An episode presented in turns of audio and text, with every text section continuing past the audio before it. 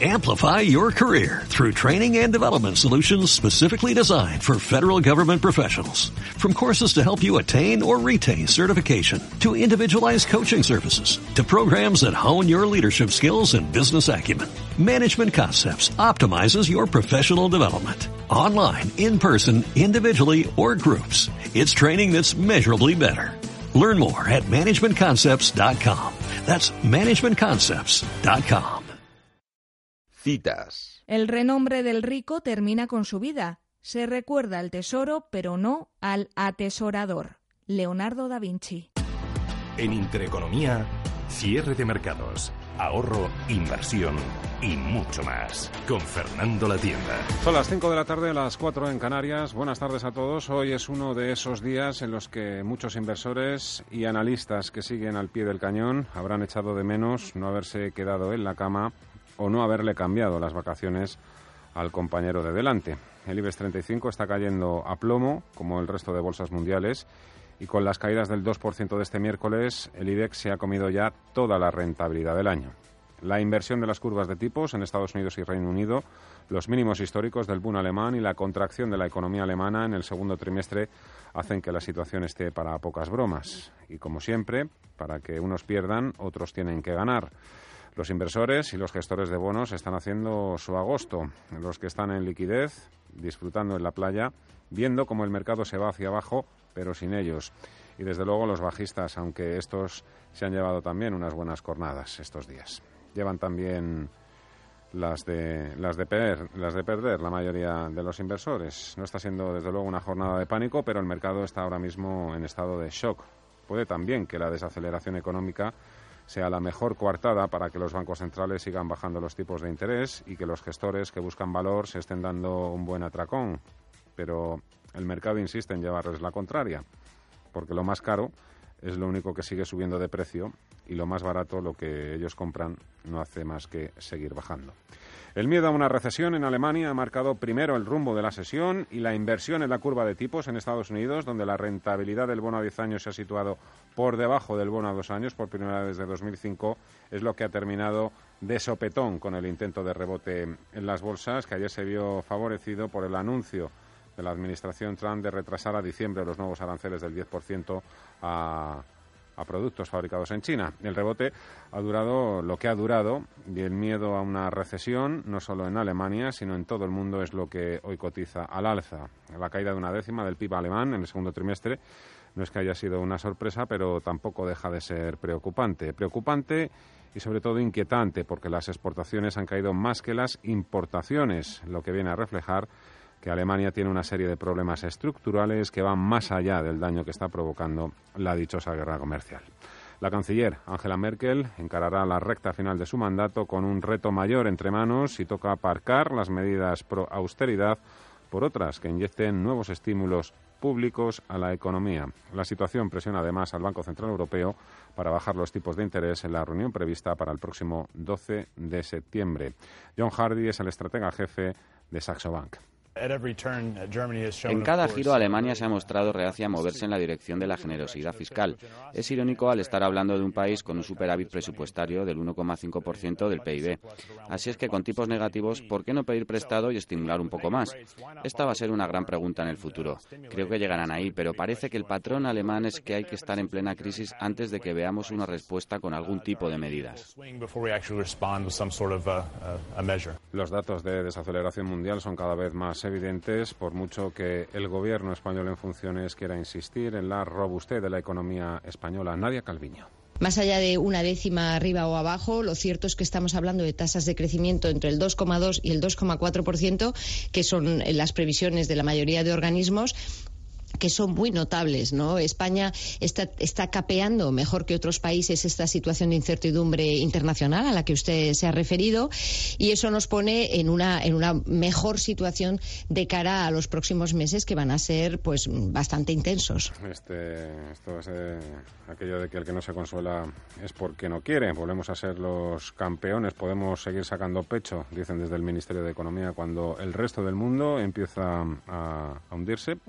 Pues Pues ahora que estamos precisamente en plena temporada alta veraniega, con muchos disfrutando de unas merecidísimas vacaciones y en plena operación salida, conviene recordar que España lidera las preferencias de británicos y también alemanes cuando viajan al extranjero y que la recesión en Reino Unido y la posibilidad de que también llegue a producirse en Alemania son una noticia nefasta para la principal industria de este país, mientras el boom alemán sigue registrando eso, mínimos históricos en negativo. Hoy ha caído hasta el menos 0,65%. Por el humo, dicen los expertos, se sabe dónde está el fuego y el mercado de bonos es el que está señalando el camino. Paul Mielgo, buenas tardes. Muy buenas tardes. Efectivamente, el mercado de bonos está enviando señales eh, de recesión a nivel global tenemos al Treasury a 10 años en 1,586% y el bono de 30 años americano, su rendimiento cae a mínimo histórico y amenaza con romper a la baja el soporte del 2%. Eh, el Dow Jones Industriales está perdiendo más de 500 eh, puntos, 550 exactamente, está en los 25.729 puntos. Empeoran las cosas en Wall Street, donde las ah, caídas ya superan de largo el 2%. Ah, Lo mismo está ocurriendo en Europa, donde el IBEX 35 eh, cede más de un 2% y sigue la estela bajista de Wall Street hasta los 800-519 puntos. El DAX eh, también eh, cediendo más de un 2% está a punto de perder los 11.500 puntos. Todos los índices bursátiles en mínimos intradía, 8.500 puntos para el IBEX 35, 8.503 para los más puristas. Nos gustaría, desde luego, ser mucho más optimistas, pero esto es lo que hay. Ojalá que cuando pase este volátil mes de agosto podamos decir que nos equivocamos, pero se hace difícil creer que esto todavía se puede enderezar a corto plazo. Hay que atarse bien atados los machos y si estáis de vacaciones, disfrutar, porque septiembre va a ser de todo menos tranquilo. Cierre de mercados. Actualidad. Análisis. Información.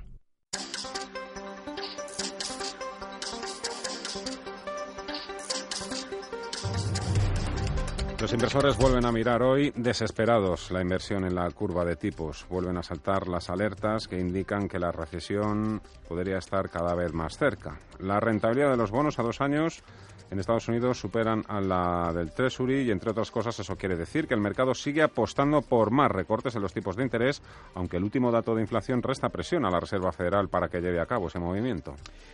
Sí, la Reserva Federal se encuentra entre la espada y la pared. Eh, es de los bancos centrales que recientemente ha recortado los tipos de interés y se espera que lo vuelva a hacer incluso hasta 50 puntos básicos eh, tras el verano ante el temor a una recesión que está alertando esa inversión de la curva de rendimientos en la deuda americana pero tras el reciente repunte de la inflación en Estados Unidos puede que la Fed resista las presiones, sobre todo de Donald Trump, de seguir bajando el precio del dinero. En su última comparecencia, tras la reunión de julio, el presidente de la Fed, Jerome Powell, hablaba de un ajuste de mitad de ciclo, es decir, que no empezaría una ronda acomodaticia. Sin embargo, los inversores siguen descontando un cambio de ciclo en toda regla y más rebajas de tipos de interés. Hoy, precisamente, tras conocerse esa inversión en la curva del 2 y 10 años americano, la probabilidad de que ese recorte sea de 50 puntos básicos está aumentando. Pero, como decimos, ese reciente dato de IPC rebaja las probabilidades de que se acelere esta medida. El mercado baraja ahora un 60% de posibilidad a que los tipos se sitúen por debajo del nivel del 1,5% tras la primera reunión de 2020 del Comité de Mercado Abierto frente al rango de entre el 2 y el 2,25% en el que se encuentran actualmente. Antes de la publicación del dato de inflación, la probabilidad ascendía al 75%. Tras el repunte de los precios al consumo en Estados Unidos, Ignacio García, gestor de AG Banca Privada, no cree que la bajada de tipos se produzca justo después del verano. Eh, nosotros pensamos eh, que la Fed, después del dato de, IPC que vimos ayer en, Estados Unidos, la inflación subyacente, eh, probablemente se tome un tiempo antes de la segunda bajada de tipos que todo el mundo espera. Es probable que la veamos de aquí a fin de año, pero no de cara a la vuelta del verano. En medio de las tensiones comerciales con China, Donald Trump carga con fuerza contra Powell tras devaluar el gigante asiático su moneda y todo indica que la Fed podría ceder a las presiones del presidente norteamericano para convertir al dólar en más competitivo frente al yuan, lo que amenaza con trasladar la guerra comercial a la guerra de divisas. Pero este ha sido tan solo el colofón para una jornada que ya venía torcida desde el primer minuto en el que el detonante de las ventas en la bolsa y compra de bonos ha sido la contracción de una décima del PIB de Alemania en el segundo trimestre y aunque se venía a venir de lejos, no deja de ser preocupante que la principal economía de la eurozona pueda entrar en recesión. La economía alemana se contrae en el segundo trimestre, elevando la presión sobre la canciller Angela Merkel para poner en marcha medidas fiscales de estímulo, mientras los fabricantes germanos intentan recuperarse de la guerra comercial entre China y Estados Unidos. El dato de PIB alemán de esta mañana, junto al débil dato del índice ZEW sobre expectativas empresariales que conocíamos ayer, coloca a la principal economía europea al borde de la recesión. Sería la primera en seis años y medio. Otros datos publicados esta mañana en la zona euro muestran el mayor hundimiento en la producción industrial en junio en tres años, mientras que el crecimiento económico se enfrió un 0,2% en el segundo trimestre. El Producto Interior Bruto de Alemania cae un 0,1% entre abril y junio, debido sobre todo al desplome de las exportaciones que sufren su segunda contracción en cuatro trimestres.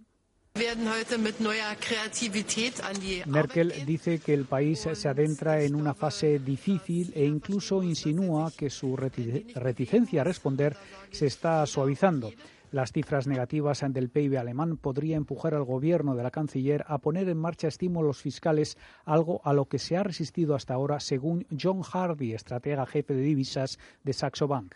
En cada giro, Alemania se ha mostrado reacia a moverse en la dirección de la generosidad fiscal. Es irónico al estar hablando de un país con un superávit presupuestario del 1,5% del PIB. Así es que con tipos negativos, ¿por qué no pedir prestado y estimular un poco más? Esta va a ser una gran pregunta en el futuro. Creo que llegarán ahí, pero parece que el patrón alemán es que hay que estar en plena crisis antes de que veamos una respuesta con algún tipo de medidas. El experto de Saxo Bank espera una recesión limitada en la locomotora europea que podría trasladarse al conjunto de la región. Uh, es nuestra expectativa, aunque no necesariamente una profunda recesión si miramos a la economía en su conjunto. Pero ciertamente el sector manufacturero y exportador alemán están en una profunda recesión. Y volveremos a los riesgos de que la recesión se expanda en toda la Unión Europea y revisitaremos todos los riesgos existenciales europeos desde la crisis de deuda europea. Nunca se resolvió. Simplemente fue papel comprado a través del impresionante programa de Draghi de imprimir dinero. El desempeño de la economía alemana pesa mucho en una región que lucha por mantener el impulso. Los múltiples profit warnings de empresas europeas, sin ir más lejos, el del grupo industrial alemán Henkel, sugieren pocas señales de recuperación. La jornada es seria, muy seria, con multitud de frentes abiertos y otros que estarán por llegar. El índice del miedo y la codicia de CNN marca 27 puntos, está a medio camino del miedo extremo, mientras que el VIX se ha disparado la jornada de hoy un 15% hasta superar el nivel de 20 puntos. En este caso, lo que nos dice el VIX es que se encuentra todavía por debajo de los niveles más más extremos. El IBEX 35 son las 5 y 13 minutos de la tarde, ha borrado ya las ganancias anuales y ha entrado en números rojos. Los bancos están entre los peores del día, con caídas que rondan el 3-4%, lo mismo que Telefónica, que está cayendo también a plomo. Los títulos de la operadora española se desploman más de un 4%. La operadora de Álvarez Payete ha perdido el nivel de los 6 euros por acción. Una pausa y seguimos.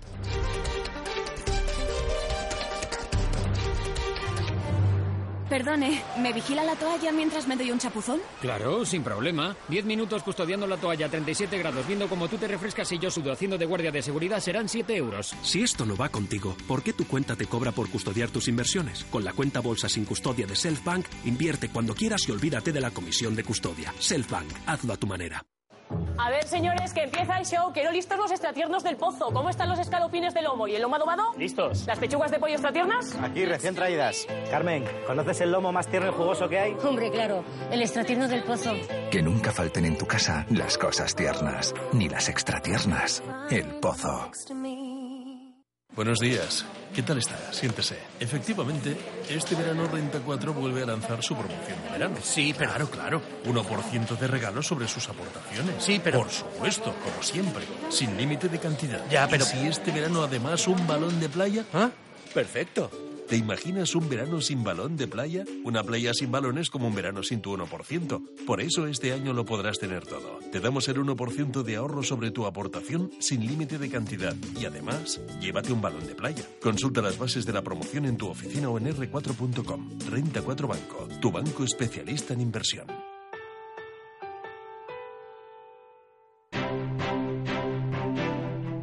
Grupo ACS patrocina este espacio.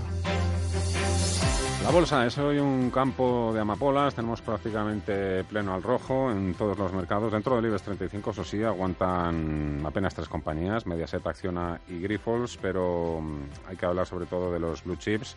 Menudo descalabro también para el sector financiero. Hablando de descalabros, ahí está, por ejemplo, Telefónica, que como decía ha perdido el nivel de los 6 euros por acción. Vamos a empezar por ahí, precisamente, Paul. Sí, además JP Morgan ha rebajado el precio objetivo de la operadora desde los 6,6 euros a los 5,8 euros lo que supone un uh, precio pues muy ajustado. ¿no? Muy ajustado. Vamos a ver si el Banco de Inversión norteamericano no se ha quedado corto en la nueva valoración de eh, Telefónica, porque ahora mismo eh, Telefónica la tenemos en 5, 98 eh, céntimos, cayendo un 4,18%.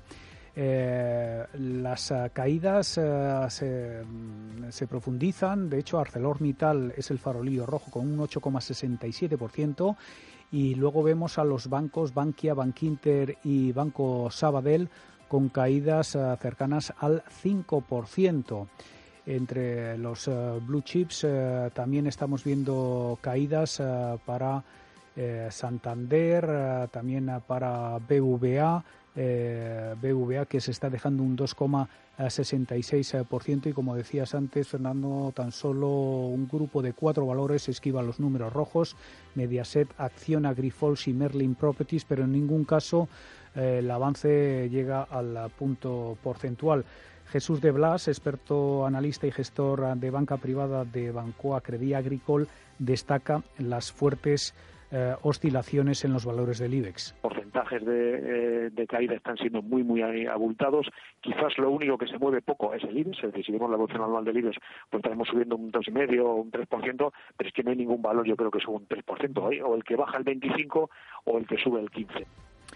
Ignacio García, gestor de AG Banca Privada, señala que el problema del IBEX es la elevada ponderación del sector bancario. Tenemos compañías como Inditex, que ha subido casi un 20% en el año, y luego las eléctricas, que han tenido un comportamiento, a pesar de la última nueva regulación, que les puede afectar un poco, pero tenemos Iberdrola en máximo, siendo eh, a día de ayer era la que más pesaba en, el índice, que ha dado un vuelco. Y bueno, pues el problema del IBEX es que tiene un peso en el sector financiero todavía demasiado alto y un sector eléctrico que ha tomado ese peso y que ya parece que está un poco eh, capado al alza.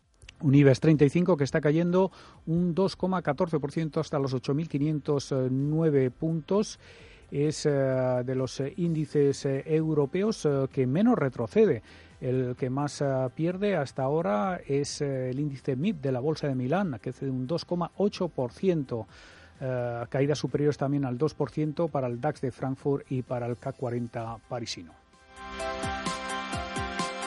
Grupo ACS líder en el desarrollo de infraestructuras y servicios, les ha ofrecido este espacio.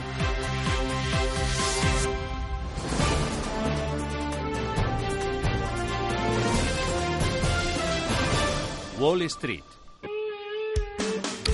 Cuidado porque en Estados Unidos todavía quedan muchas horas hasta los cierres en la bolsa de Nueva York y la caída del Dow Jones es ya de más de 600 puntos. Esto va peor, Paul. 600 puntos eh, para el Dow Jones, eh, desplome en eh, Nueva York tras esa inversión de la curva de los rendimientos del bono del, del bono a 2 y a 10 años, un claro indicador que adelanta una posible recesión. en cuanto al resto de índices de Wall Street, estamos viendo al SP500 cayendo un 2,28%, eh, la misma proporción que el Dow hasta los 2.859 puntos y el Nasdaq Composite que ya cae un 2,5% hasta 7.814 puntos. Los eh, bancos en Nueva York son los que se están llevando la peor parte. Citi se desploma un 5%. Eh, también dentro del Dow estamos viendo fuertes pérdidas para JP Morgan y Goldman Sachs. JP Morgan un 3,75% abajo y eh, Goldman Sachs un 3,74% abajo. También en el sector tecnológico cabe destacar la caída de Facebook del 3,76%. Y eh, por si faltara poco, eh, las petroleras también están acusando la fuerte corrección del precio del petróleo. ExxonMobil retrocede un 3,26% y también a Chevron dentro de la Dow solo vemos a Coca-Cola que consigue evitar a duras penas los números rojos con un repunte del 0,25%. Eh, Wall Street no pierde de vista las tensiones comerciales entre China y Estados Unidos, aunque para tranquilidad de los mercados, Washington y Pekín están ah, dando pasos para evitar una guerra comercial en toda regla. El presidente Donald Trump retrasaba ayer la imposición de nuevos aranceles a una amplia gama de productos ah, de consumo, incluidos juguetes y ordenadores portátiles hasta mediados de diciembre. Y es que Trump no quiere que los estadounidenses sufran en Navidad. Ah, eso ha dicho. Las autoridades chinas mantienen sus planes de visitar Washington en septiembre para un encuentro bilateral, según apuntan varios medios estadounidenses. Cualquiera que sea la posibilidad de un resultado positivo de este encuentro, de momento los inversores eh, pues eh, están eh, prestando sobre todo atención a la inversión de la curva de tipos de la deuda norteamericana. Araceli de frutos, de Araceli de frutos EAFI mercados están muy dirigidos pues por lo que eh, los impulsos de Trump y los impulsos de, de, China, del gobernante chino y por las expectativas de la guerra comercial. Eh, también a lo mejor lo que nos puede indicar es que mm, realmente en el mercado hay ganas de que eh, esto se solucione y realmente pues que nos dejen un poco la tranquilidad de poder gestionar.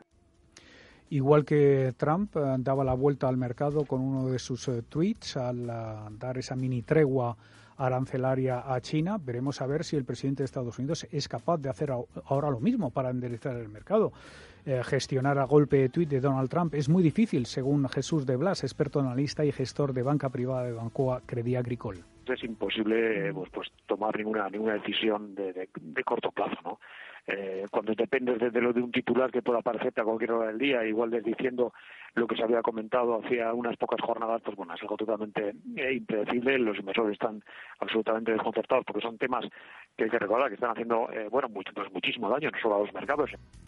Las alarmas de recesión a nivel global ah, también han saltado en China. Los datos oficiales publicados esta mañana muestran que la producción industrial se ha desacelerado al 4,8% en julio respecto al año anterior y ha marcado mínimos de 17 años.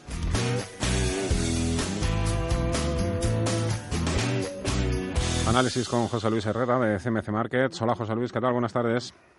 Hola, ¿qué tal Fernando? Muy buenas tardes. Bueno, es, es uno de esos días en que se alargan y se alargan y en el que uno solo quiere que termine cuanto antes.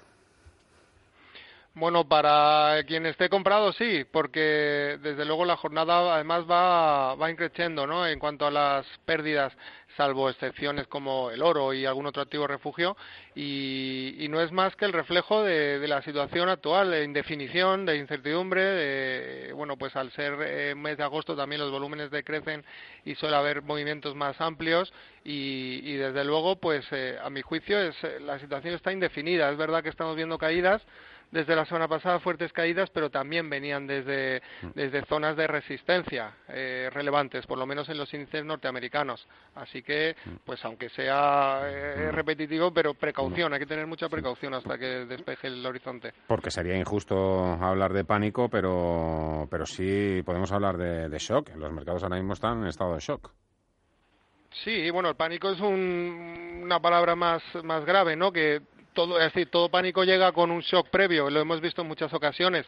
Eh, yo creo que la clave de, esa devaluación, entre comillas, de, o, devaluación cierta del gobierno chino, eh, pues eh, bueno, ya podía haber causado un, shock mayor, una debacle mayor y no tuvo lugar y parece que lo estamos viendo en cuentagotas. Por el momento, ni siquiera hemos llegado a los mínimos de, la corrección por parte de, los índices norteamericanos, pero bueno, pues hay, hay determinados activos que nos pueden servir de, indicación y para esto, pues bueno, solemos comentar mucho, solemos vigilar mucho el VIX, ¿no? Ese índice de, llamado del miedo, que, bueno, pues subidas bruscas de, dicho indicador suelen venir aparejadas con caídas mm. fuertes de, la renta variable. Hablemos también del indicador preferido, indicador de recesión preferido por los analistas, eh, la inversión en la curva de tipos. Hoy no hay otro asunto del que se hable hoy en, Estados Unidos, lo digo por todos los medios que tenemos aquí abiertos, MarketWatch, eh, bueno, en fin, CNN, todos, todos van con el mismo asunto. La inversión en la curva de tipos, la rentabilidad del bono a dos años ha superado a la del Treasury, a la del bono a diez años.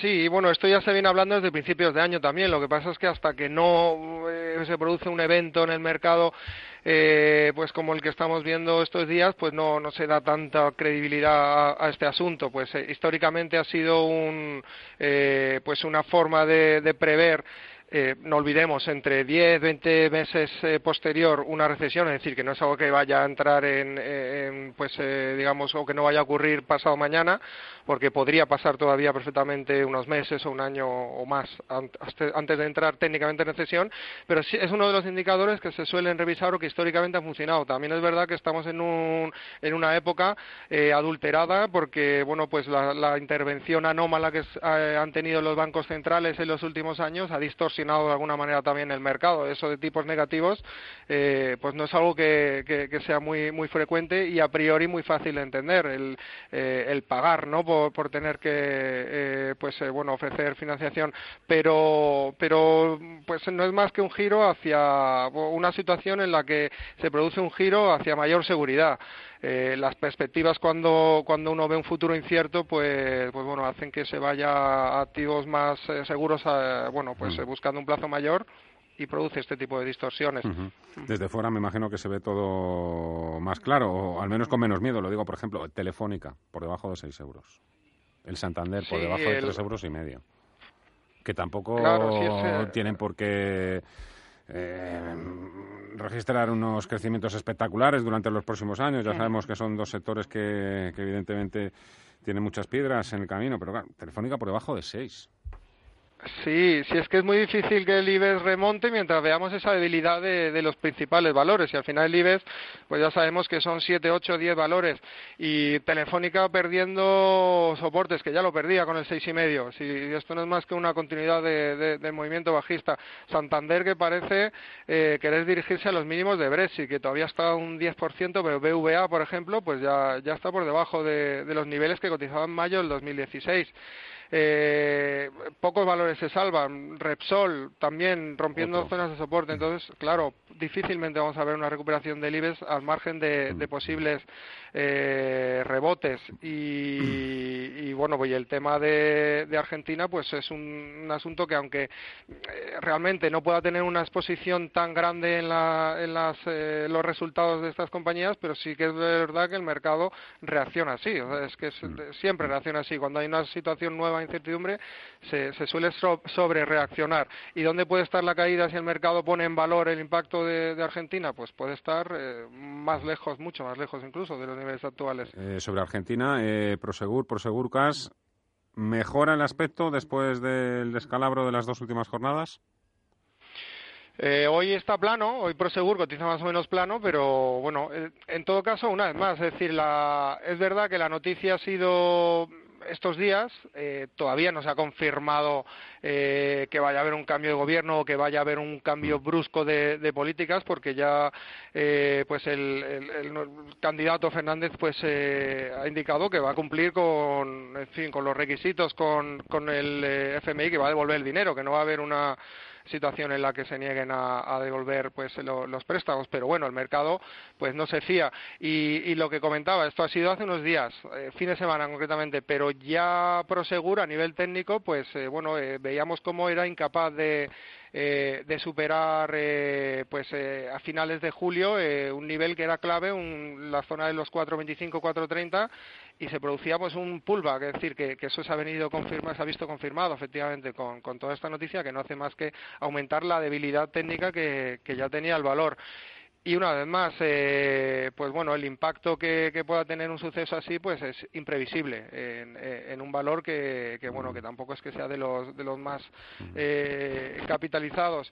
Eh, pues son son los costes también de, bueno de, de este nuevo escenario por parte de la compañía de tener que hacer provisiones para para regular el, eh, el, tipo de cambio, en fin, es, es, una situación de shock que suele afectar a, las compañías porque es algo que no estaba en el guion. Bueno, eh, nada, faltan ya pocos minutos para los cierres. Uno de los titulares del día es que el IBEX 35 entra ya en, negativo en el año. Es que quién te ha visto y quién te ve. Eh, lo digo es que se está, se está empezando a parecer esto mucho a 2018. Sí, es una la, historia se repite, las bolsas son eh, es muy pues bueno muy repetitiva en muchas ocasiones y, y, es verdad que estamos ya en terreno negativo a nivel revalorización eh, después de haber superado incluso las subidas del, del 10-12% y ojo porque estamos muy cerquita de los eh, mínimos que se cotizaban en eh, pues en diciembre, los mínimos de diciembre del año pasado allá por los 8.280, 8.300 puntos. Estamos a pues a un dos y medio, un 3% de eh, porcentual. Si rompemos esa zona, nos podríamos ir perfectamente a niveles de eh, pues de 8.000 zonales, ¿no? Que, eran niveles eh, cotizados en el, en el 2016. Es decir, que, que puede haber muchas situaciones todavía de debilidad.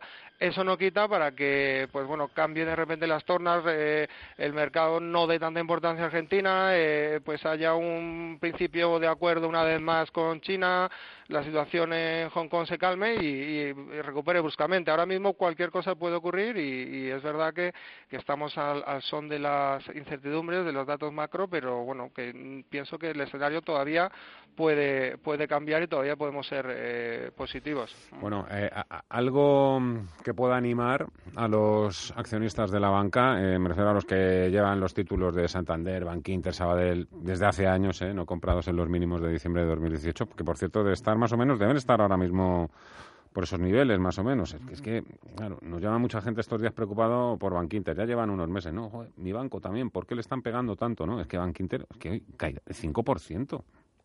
Bankia Sabadell, ya, 5%.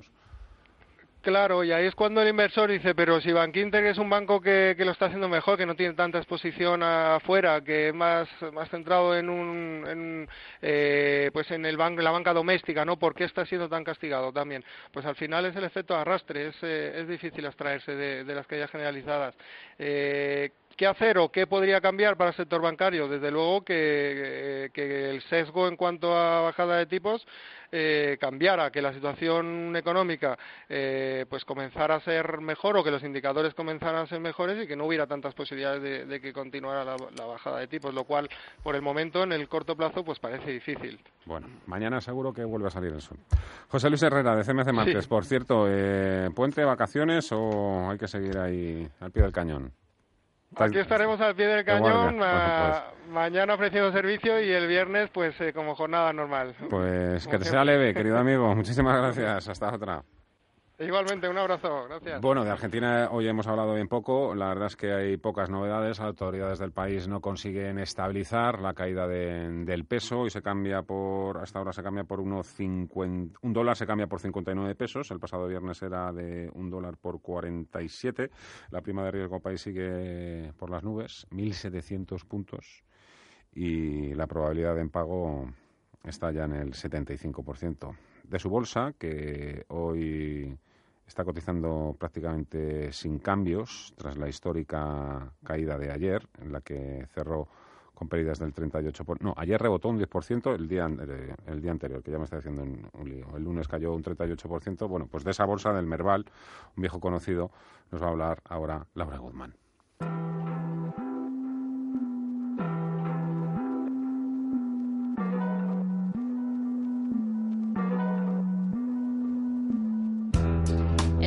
Es el índice bursátil más representativo de la bolsa argentina y debe su nombre al del propio mercado, el Mercado de Valores de Buenos Aires. Se creaba el 30 de junio de 1986. Puede suponerse que este índice solo mide el valor en pesos. Sin embargo, en este lado del mundo, donde se reciben pesos, pero se ahorra en dólares, el manejo de la divisa extranjera también condiciona de alguna forma la evaluación del índice. Un ejemplo claro de esto es como las devaluaciones que sufrió el país más el cepo al dólar, que transitaron desde el 2011 y hasta el 2015, han incidido de forma importante en el conocido Merval en dólares. Más características, cotiza de forma diaria y se computa a tiempo real. Pero ¿dónde se negocia el Merval?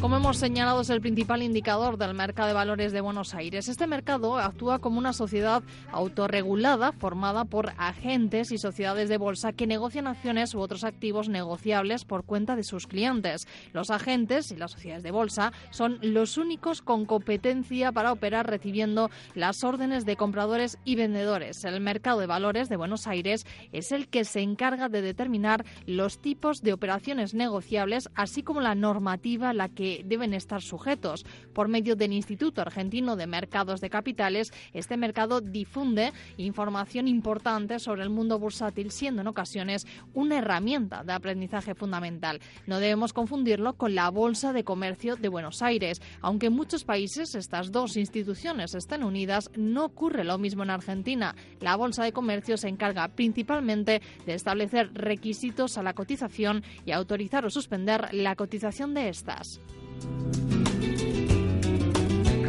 Su composición se revisa cada tres meses y a diferencia del IBEX, por ejemplo, en España no existe un límite prefijado a las empresas que puedan entrar a formar parte de él. El Merval arrancaba en 2018, por ejemplo, con cinco ingresos y alcanzaron las 31 compañías cotizantes en el primer trimestre del año, con fuerte presencia del sector financiero y el energético, un récord que no se registraba desde 2008. Al ritmo de la devaluación del peso y la crisis cambiaria, el índice también redujo su composición primero a 24 empresas y luego a 21 para arrancar este 2019 en 20 compañías.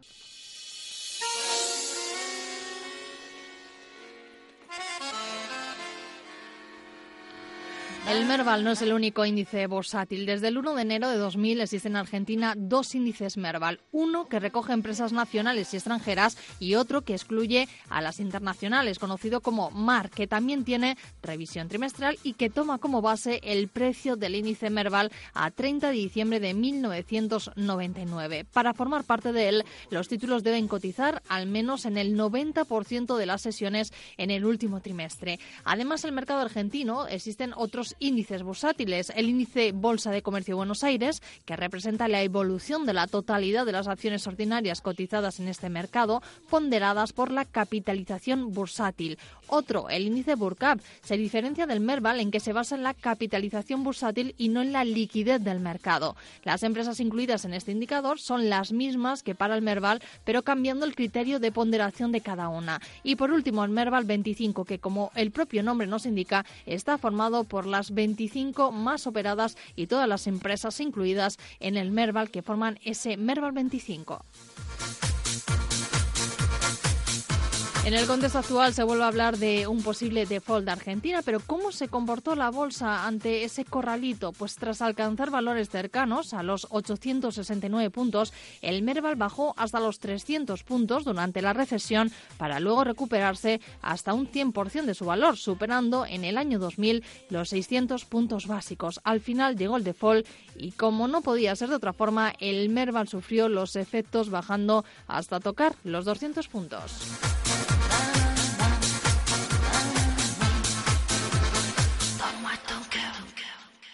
En Radio Intereconomía, cierre de mercados. Los mejores expertos, la más completa información financiera, el espacio de bolsa y mucho más. El paraíso financiero.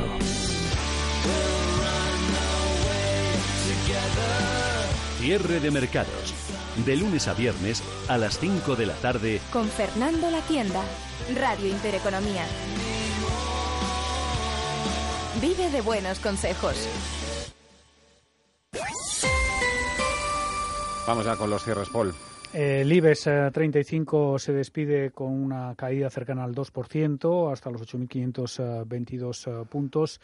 Dentro del selectivo español, el valor más castigado ha sido ArcelorMittal, que se ha dejado más de un 8%, seguido de los bancos domésticos Bankinter, Bankia y Banco Sabadell. En Todavía de los precios, Bankia bajo un 5%, 4,88 abajo Bankinter, 4,78 mm. Sabadell, Arcelor casi casi ha rozado ese 8% de caída, al final se quedan un 7,72 y voy a contaros también cómo han cerrado los blue chips. Telefónica con una caída por encima del 4%, ha cerrado por debajo de 6 euros, 5,98. El Santander en 3,47, abajo un 3,38. Repsol ha cerrado en 12,70, abajo un 2,98. El BBV en 4,24, un 2,5 ha perdido.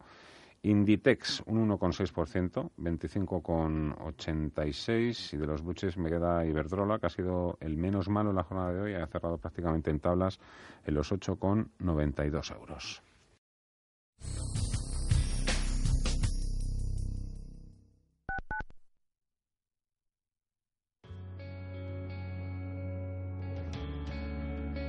Escuchan ustedes Radio Intereconomía. Información financiera en tiempo real.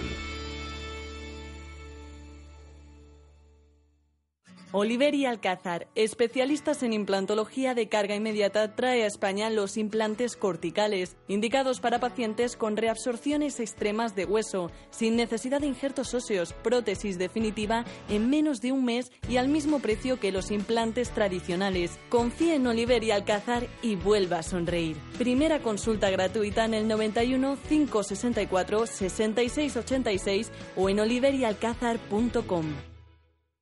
Finanbest.com. Ya nos conoces desde hace unos años. Invertimos tu dinero en los mejores fondos del mundo con muy bajos costes y diversificación global. Según Expansión, nuestras carteras líderes en rentabilidad en España. ¿Hasta cuándo vas a esperar? Rentabilidades pasadas no garantizan rentabilidades futuras. Finanbest.com.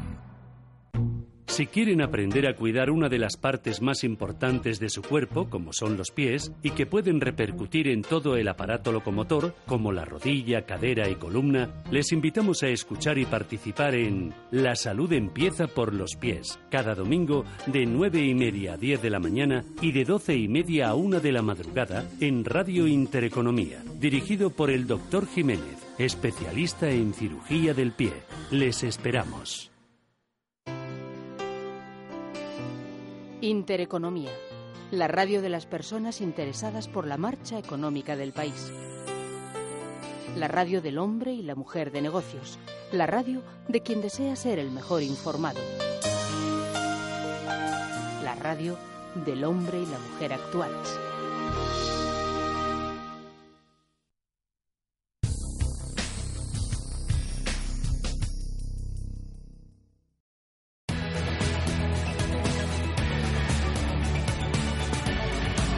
Inversores se lamen hoy las heridas tras las fuertes caídas. Esperemos que la situación pueda cambiar. Los gestores y los asesores financieros aconsejan, en todo caso, no tirar todavía la toalla. Hay una serie de consejos que conviene recordar, eh, recordar para sortear esta volatilidad y la montaña rusa. Estamos hablando de fondos de inversión, lo cuentan a Ruiz. El verano es una época, dicen, para estar tranquilo, disfrutar del sol, las terrazas y las vacaciones y despreocuparse en parte de los problemas que tenemos en nuestro día a día. Y nuestras inversiones no iban a ser menos. Si queremos seleccionar una cartera poco volátil en este entorno complicado, los fondos de inversión ofrecen una alternativa con menos riesgo y en algunos casos buena rentabilidad. El Eurostock 50 ofrece para que veamos un retorno anual del 5,6% durante los últimos tres años frente al 5,4% que de media da la selección de los 20 fondos menos volátiles de Europa, según datos de Morningstar. Sin embargo, con el chaparrón que, se está, que está cayendo en los mercados, en un contexto nada fácil para las bolsas, encontrar fondos de inversión que sean capaces de buscar rentabilidades en algunos mercados bursátiles al tiempo que controlan la volatilidad es cada vez más difícil. Paula Mercado, directora de análisis de V2 para el momento de mercado en que estamos, en que es bastante incierta la, la, dirección que va a tomar en las próximas semanas, Para los inversores con más conservadores, eh, los, los, fondos que serían más, más interesantes serían los fondos monetarios, si bien es cierto que su rentabilidad es muy, muy reducida en este momento teniendo en cuenta los tipos de interés ultra bajos eh, que tenemos en, eh, de los bancos centrales. Por eso le hemos querido preguntar a los expertos cuáles son esos fondos a los que tenemos que echar la caña si queremos estar tranquilos durante estos meses y además encontrar algo de rentabilidad. Paula Mercado cree que la mejor opción sería invertir en renta fija a corto plazo tanto en euros como en USA, pero hay más opciones como son los fondos mixtos para conseguir rentabilidad sin mucha volatilidad. Allianz Strategy 15 CT EUR, que es un fondo de Allianz Global Investors que se orienta a largo plazo. Eh, su objetivo es lograr un rendimiento que sea comparable al de una cartera equilibrada consistente en mercados globales de capital de 15%, es decir, la parte de renta variable, y los mercados de bonos en euros a medio plazo, el 85%. Su rentabilidad en el año es de 8,07% y a un año de 6,90%, con una volatilidad de 4,92% en el último año, pero hay que tener en cuenta que los bandazos excesivos no son buenos para este tipo de fondos. Por eso es importante tener en cuenta cuál es el proceso de inversión, cuál es la veteranía de los equipos gestores o cómo han sabido lidiar con las mayores desplomes de la bolsa, entre otras muchas cosas como estas tres condiciones que nos da José María Luna de Luna Sevilla, asesores patrimoniales. Las características que deberían de cumplir serían productos en los cuales haya un porcentaje importante de liquidez. En segundo lugar, productos que tengan un estilo de gestión flexible, pero a la vez también una visión global del mundo, no solo concentrados en determinados solo nichos de, mercado, es decir, no solo Europa o no solo un mercado emergente en concreto, sino una visión mucho más global. Y en tercer lugar, eh, en el cual, pues también con ese ánimo de preservar capital, sean productos eh, centrados en, empresas eh, más bien defensivas y sobre todo que primen el dividendo. De hecho, si miramos en España, el fondo Cartesio Y es el más reconocido, tiene unos gestores muy veteranos con un estricto programa de control de riesgos y una cuidada selección de activos. Su equivalente en Europa es DWS Calde Morgan, que en los últimos cinco años han logrado un rendimiento medio anual del 5% con unos niveles de volatilidad muy bajos. Pero Luna nos ofrece otros productos a tener en cuenta porque, según el experto, se ajustan a estas necesidades Fondos con una vocación de objetivo de, retorno absoluto, eh, que sean buenos, bonitos y baratos, podríamos hablar del producto Dunas Valor Prudente. Yo creo que es un fondo de inversión que, persiguiendo preservar capital, es un fondo que en las actuales circunstancias, todo camino, yo creo que es un producto que se puede perfectamente ajustar al actual ciclo dentro de la categoría de flexibilidad, gestión activa, con algo de bolsa, visión global de la boutique francesa Ticot, que, podría ofrecer bueno pues eh, ahora mismo ese ese valor añadido a la hora de, posicionarnos con los mercados de renta variable. Hay otros como Alaja Inversiones, un fondo con amplia flexibilidad que le permite modular su inversión en bolsa para que pase desde el 30% al 75% de la cartera. Tiene el máximo reconocimiento de Morningstar con cinco estrellas, lo que implica que lo ha hecho mejor que el 90% de los fondos comparables. Y es esa la flexibilidad, una de las condiciones que se marca Paco Julve de AIG Banca Privada para elegir el fondo donde invertir. Destaca flexibilidad, diversificación en sus carteras y descorrelación en los mercados. Entonces, para ello tenemos dos fondos mixtos que nos gustan mucho. Uno más defensivo, que es el CR3. Eh, es un fondo que se gestiona cuantitativamente, es muy activo en su rotación, rotando 25% semanalmente y que gestiona según el presupuesto de riesgo. El fondo estará muy defensivo, eh, tiene oro en cartera, tiene solo un 6% de renta variable, cuando el máximo puede ser 25%. Otro fondo también mixto, un perfil más, más agresivo, es Flossback Multiple Opportunities. Este fondo tiene un 60% aproximadamente en renta variable, eh, tiene también divisa y tiene un 10% estructural en oro. Otra opción es el Adriza Neutral, un fondo mixto moderado que puede llegar a invertir hasta un 60% en bolsa y tiene una amplia flexibilidad a la hora de seleccionar activos. El objetivo es la preservación de capital a medio plazo y la obtención de rentabilidades medias del 5% anual. En cualquier caso, muchas opciones y condiciones que, según los expertos, serán un acierto para afrontar estos meses de turbulencias en los mercados. En Radio Intereconomía, los mejores expertos, la más completa información financiera, los datos de la jornada, el espacio de bolsa al momento. Cierre de mercados. El paraíso financiero. Banco Santander. Hola, quería comentarte las condiciones para mi hipoteca. Traigo nómina, tarjeta y el seguro. Bueno, el seguro cuando venza. Perfecto. Y si la vivienda tiene certificado de eficiencia energética, tienes otra bonificación. Pásate y lo vemos. Vale. Porque la vida cambia, tu hipoteca también. Tú decides cada año los productos que más te convienen para conseguir bonificaciones. Infórmate en tu oficina Santander. Bontobel Asset Management calidad suiza con el objetivo de obtener rendimientos superiores a largo plazo. En Bontobel Asset Management siempre estamos a la vanguardia de las inversiones activas en bonos y acciones. Para más información, entre en nuestra página web bontobel.com barra am. Bontobel Asset Management, su especialista global en fondos de inversión. ¿Estás harto de bajas rentabilidades? ¿No quieres seguir pagando altas comisiones? Traspasa tus fondos de inversión a Finicens y podrás obtener una mayor rentabilidad. Más información en el 910-483-004 y en finicens.com. Finicens, especialistas en inversión pasiva.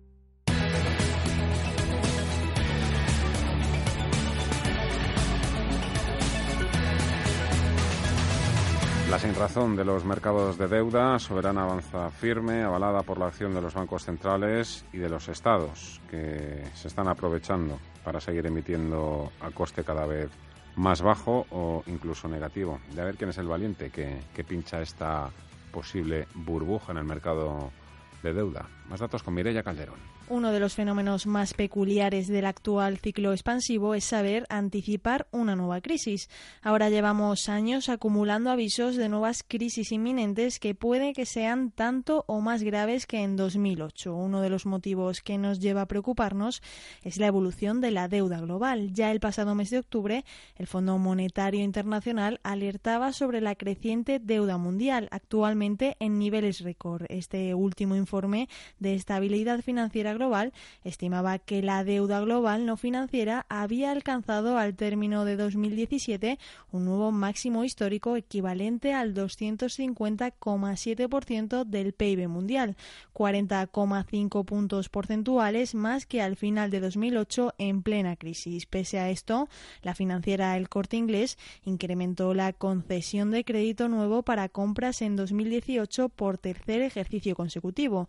La sociedad prestó en 2018 más de 1.673 millones de euros, un 5% más que en 2017, la cifra más alta que ha alcanzado desde el año 2010. Estas cifras podrían llevarnos a la preocupación, ya que no solo hemos recibido avisos por parte del FMI, sino también de la consultora McKinsey, pero desde ahorro no ven esta situación alarmante. Laura Martínez, experta financiera en iahorro.com, nos comenta que han podido ver tanto de la financiera del corte inglés como de otros organismos oficiales que demuestran que el consumo se está activando dentro de la población española, por lo que estos son datos que habría que mirar de forma normal y sin preocupación estos datos de momento hay que mirarlos de, forma normal y sin ningún tipo de, preocupación, más que nada porque venimos de un, de un periodo de crisis y es normal que después de la crisis haya una activación del consumo. Y esta activación del consumo eh, se produce por dos cosas. Una es por la, por la salida de la crisis ¿no? y que la gente tiene ganas otra vez de, consumir en diferentes productos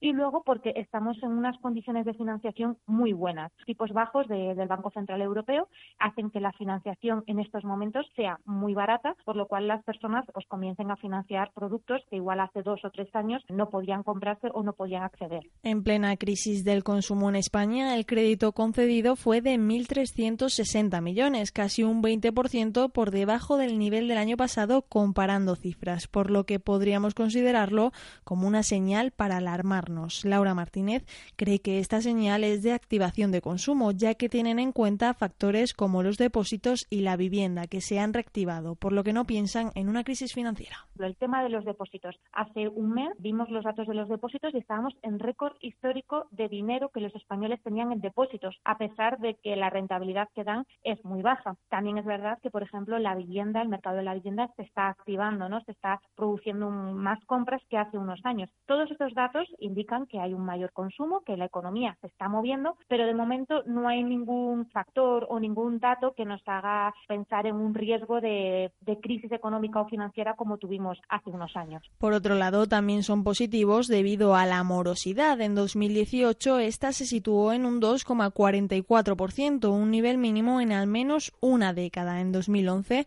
se rozó un nivel de morosidad del 11% y a partir de ahí ha ido aminorando de forma gradual y a una mayor velocidad, sobre todo a partir de 2014. Los saldos dudosos han caído un 21% en el último año. Además, los ingresos por todos los conceptos durante el ejercicio 2018 crecieron un 2,97% hasta los 158,6 millones. El coste de la financiación se ha reducido en 17,9% respecto a 2017 por la mejora en las condiciones de financiación del mercado, con lo que ha pasado de 7,4 a 6,1 millones. A pesar de ello, aunque la morosidad y el coste de financiación han mejorado, sigue pendiente el ahorro. Este ha sido siempre una de las tareas pendientes de los españoles, ya que ahorramos poco y deberíamos ahorrar más. Desde y ahorro ven que la educación financiera ha mejorado en estos años. La crisis nos ha dejado marca y la gente está más interesada, conoce mejor los productos financieros, tiene más información y a la hora de elegir una cosa u otra se informa y lo hace de mejor forma, por lo que si volviéramos a vivir una crisis como la anterior, creen que estaríamos mejor preparados. Si volviéramos a vivir una situación complicada como la crisis anterior, eh, creo que estaríamos mejor preparados, creo que no sería tan catastrófica como la que tuvimos. Es posible que haya crisis, al final las crisis son cíclicas, eh, la cosa es mantenerlas, ¿no? Si hay una crisis que no sea muy profunda y, no nos cueste mucho superarla. Así que creemos que, vamos por el buen camino, que siempre hay que estar, eh, ser precavido y mirar bien toda la información y saber bien qué se hace con el dinero y sobre todo siempre hay que, que ahorrar. Durante los últimos trimestres España ha crecido a ritmos cercanos o incluso superiores al 3%, ha registrado una notable creación de empleo y ha conseguido cambiar de manera sustancial su modelo económico. Todos los informes de los diferentes organismos nacionales e internacionales así lo han reconocido e incluso en muchas ocasiones el país ha sido puesto como ejemplo. Las dudas sobre una crisis siempre van a estar presentes, pero los expertos consideran que si la tuviéramos no sería peor que la anterior por las medidas que se han ido tomando y la preparación que hemos ido adquiriendo.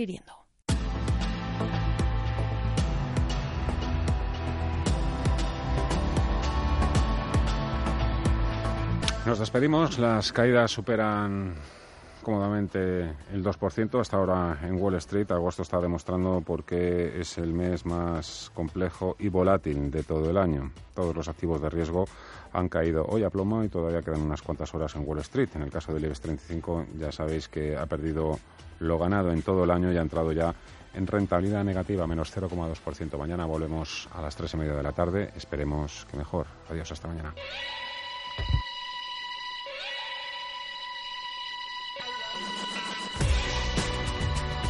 Los mejores expertos. La más completa información financiera. Los datos de la jornada. Cierre de mercados. El espacio de bolsa y mucho más. Con Fernando La Tienda. Amplify your career through training and development solutions specifically designed for federal government professionals. From courses to help you attain or retain certification, to individualized coaching services, to programs that hone your leadership skills and business acumen. Management Concepts optimizes your professional development. Online, in person, individually, or groups. It's training that's measurably better. Learn more at managementconcepts.com. That's managementconcepts.com.